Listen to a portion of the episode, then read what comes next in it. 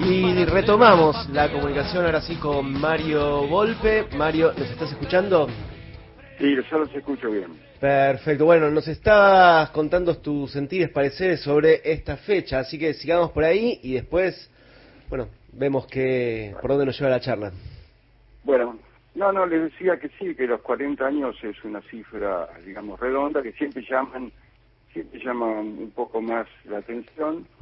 Y por otro lado, eh, pensaba que no solo estamos recordando los caídos, estamos recordando este, también los soldados, eh, colimbas, y, bueno, que, hoy, digamos, se, se les hace homenaje, sino que, eh, por otro lado, digo, la situación de Malvinas se reactualiza en una situación que, también involucra a, Malvinas.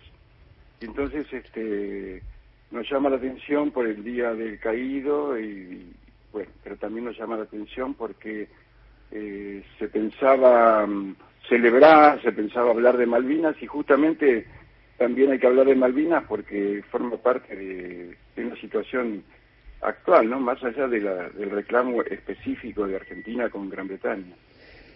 Mario, eh, vos formás parte del Instituto Malvinas y nosotros veníamos hablando acá de, la importancia de eh, los símbolos, la importancia de tener Malvinas desde un billete, como fue entre el 2013 y el 2014, después eh, quitado en un gesto probablemente con, intencionalidad.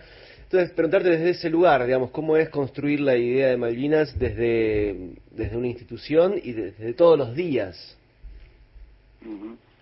Bueno, eh, mira, es un trabajo arduo, eh, sobre todo porque aparece un instituto Malvinas que todo el mundo reconoce, digamos, Malvinas sí, pero después no se sabe qué pasa adentro, ¿no? Eh, ¿qué, ¿Por qué un instituto? ¿Por qué decimos que es un instituto distinto y no solo es un observatorio, sin desmerecer con la palabra no solo los observatorios, sino no solo un observatorio, sino que va más allá, que tiende a, hacer transferencia de tecnología, que tiende a tener equipos que estudien economía, que vean Malvinas desde, desde un punto de vista bien transversal para poder este, incluso pensar en el desarrollo de elementos que nos sirvan, pero desde el punto de vista, como decimos nosotros, bueno, fierro, ¿no? Mecánicos, este, también este, de comunicaciones, eh, energéticos, productos o producción argentina que después sirva para también para ver si este, estas políticas soberanas que, que invoca el instituto eh, también están apuntadas a la recuperación de Malvinas. Luis Weiner te va a hacer una consulta, Mario. Bueno, ¿Qué tal, Mario? ¿Cómo andas? Siempre un este, enorme placer hablar con vos. Eh, pensaba un poquito, bueno, este, te conozco bastante, eh, me he formado con vos básicamente, y aprovechando un poco tu experiencia como excombatiente de Malvinas, este, pero al mismo tiempo ustedes como CECIM La Plata, Centro de Excombatientes este, Islas Malvinas, le contamos a la audiencia, inmediatamente a posteriori de la guerra, no solo este, ponen en el centro de la escena su experiencia como excombatientes, sino le dan a Malvinas todo, ya tempranamente, en ese 1982, toda una mirada de la geopolítica de América Latina. Este, eh, ¿Por qué deciden ubicarse, ubicarse de lleno ahí? Bueno, mira, eh, nosotros teníamos eh, también, en parte, eh, algunos integrantes del CECIM, también tenían una mujer mayor, eh, militaban muchos de ellos, este, bueno, por lo tanto, cuando se hizo el CECIM, que también fue una idea que todo el mundo repite, digamos, y bueno, yo creo que es verdad, pero también podría ser un mito de que se que nace realmente en las Islas Malvinas. Cuando, ¿por qué? Porque un grupo de soldados pensaba esto que estamos viendo acá lo tenemos que transmitir, esto que, en Malvinas lo tenemos que transmitir.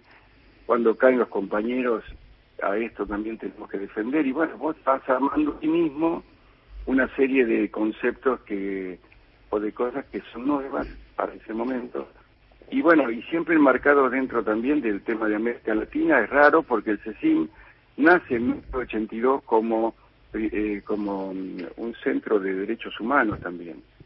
Dice, este es un centro de derechos humanos.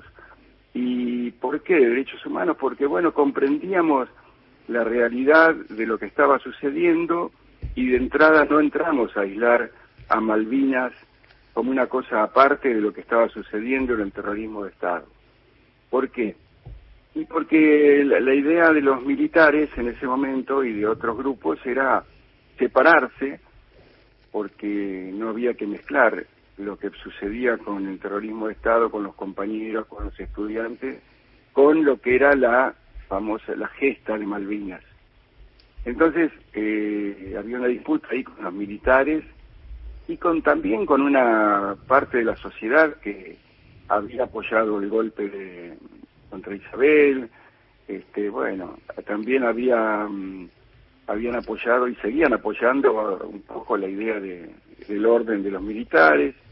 Y los militares este de alguna forma yo lo, lo sintetizo que como es, una causa eh, que ellos nunca quisieron abandonar, que siempre la quisieron tener como propia, porque era medianamente medianamente a, su modo lo único que podían explicar. Eh, ir a combatir, suponemos, con, una fuerza, con un país exterior, con una potencia. Entonces, este, eso medianamente les daba cierta legitimidad. Y por otro lado, también fue una disputa, como vos sabés, en el mismo sentido por los muertos de Malvinas, porque eh, son los únicos muertos que ellos pretenden justificar o que pudiesen dar cierta justificación el resto son todos, bueno, asesinos, ¿no? Mario, hoy el Museo de Malvinas está emplazado en el predio de la ex ESMA. En lo personal tuve la oportunidad de vivir esa experiencia maravillosa en términos de lo sensorial, ¿no? El museo es maravilloso y lo que te quiero preguntar es qué le pasa a los pibes y a las pibas que van ahí y que no vivieron la guerra. ¿Qué, qué, qué ven, qué, qué observas vos de, de ese recorrido? Bueno, yo creo que en, general lo que tienen es asombro, ¿no?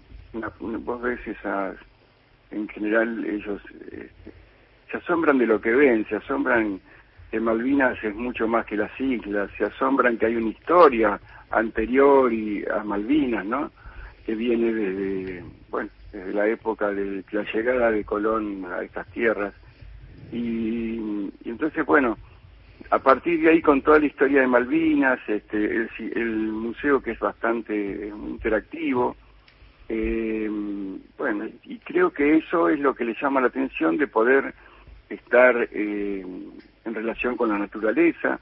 Eh, también esto sí, porque son, son temas que los chicos traen y ven a menudo, ¿no? Nosotros por ahí en, en, su momento en, en el colegio o en la escuela no veíamos tanto estos temas, entonces los temas ambientales y sobre todo la guerra, porque la guerra les, llama la atención, este, es, también está, es extraño este, que ellos eh, piensen en una guerra y de golpe eh, hay protagonistas de la guerra en el museo.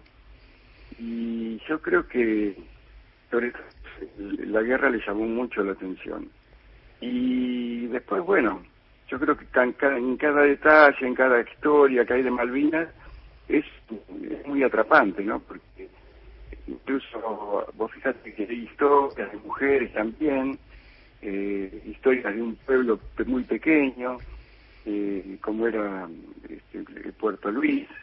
Y bueno, eh, yo creo que ahí todos esos elementos este, tienen, le dan asombro. y aparte, como cuentan también la historia reciente, eh, que a lo mejor en la casa no le han contado o, no le han querido contar o no se contar, eh, o sea, y se habla poco en la escuela también. Entonces, bueno, eh, descubren todo el mundo, ¿no? Y yo creo que eso les, llama la atención porque también lo de, para algunos de ellos, lo de Malvinas es lejano, lo de la guerra, pero para otros, bueno, no tanto y y quieren saber. Yo creo que hay una, juventud curiosa en eso.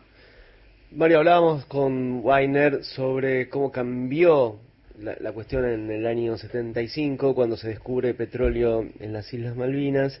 Entonces quería preguntarte por mm, esa relación entre recursos naturales, soberanía, eh, porque también por ahí el, desconocimiento lleva a pensar a que, digamos, eh, no, no, no, no hay una disputa económica allí, entonces, eh, vos que también trabajaste específicamente ese eje, me gustaría que compartas con, con la audiencia esa perspectiva, ¿no? La, relevancia de la soberanía y los recursos naturales.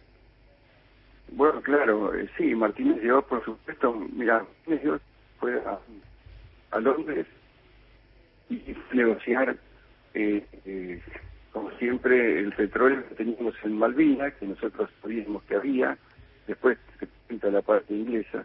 Eh, bueno, entonces se va a, a ver si podía negociar que vengan plataformas este, de exportación de petróleo, porque en ese momento este, no las utilizaban mucho en Londres y en el Mar del Norte, porque bueno, ya habían, habían digamos, sacado el petróleo necesario, ya no había más, estaba agotando.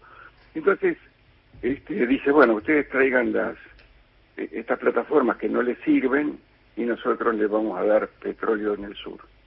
Bueno, ese, fue uno de los primeros tratos que, Martínez Dios trató de impulsar. Bueno, hay historias ahí este, largas y alguna alguna plataforma que se hundió en algún momento eh, extrañamente.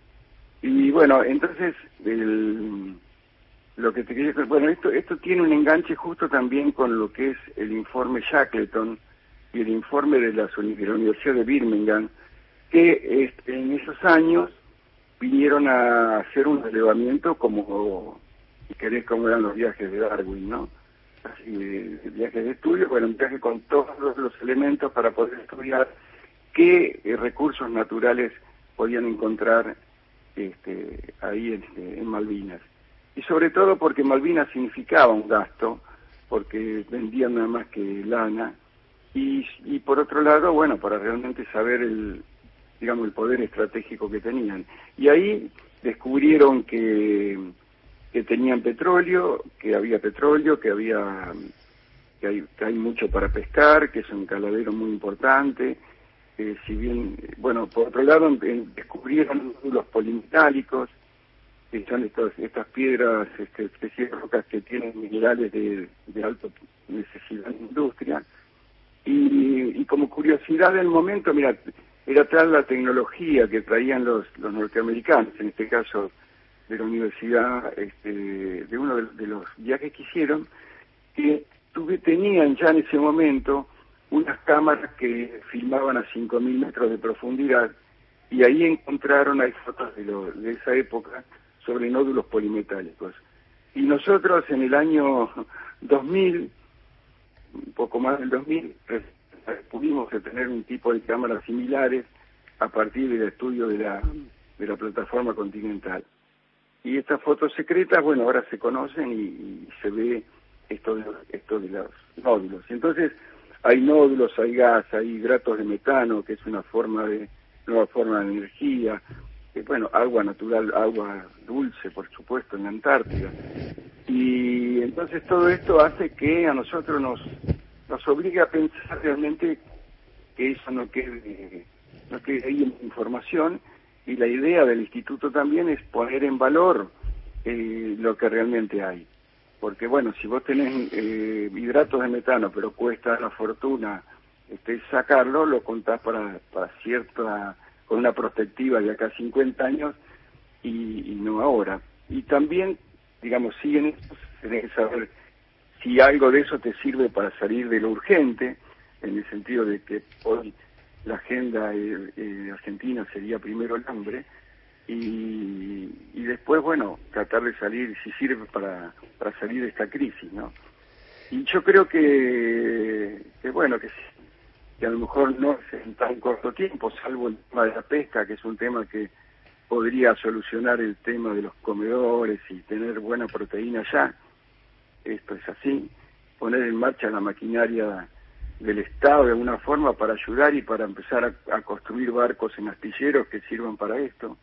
Porque entre 10 o 15 barcos que estén pescando para los comedores, eh, vos esa emergencia, la, la, salir enseguida de esa emergencia y por otro lado das trabajo y, y por otro lado le das una mejor proteína a los chicos que que habitualmente están comiendo solo harina, ¿no? Mario, muchísimas gracias con esta comunicación y bueno, seguiremos, seguiremos dialogando. Muchísimas gracias. Bueno, muchas gracias y muchas gracias por llamar en este día y bueno, un abrazo grande a todos y a todas. Pasa Mario Golpe, excombatiente de Malvinas y vicedirector del Instituto Malvinas.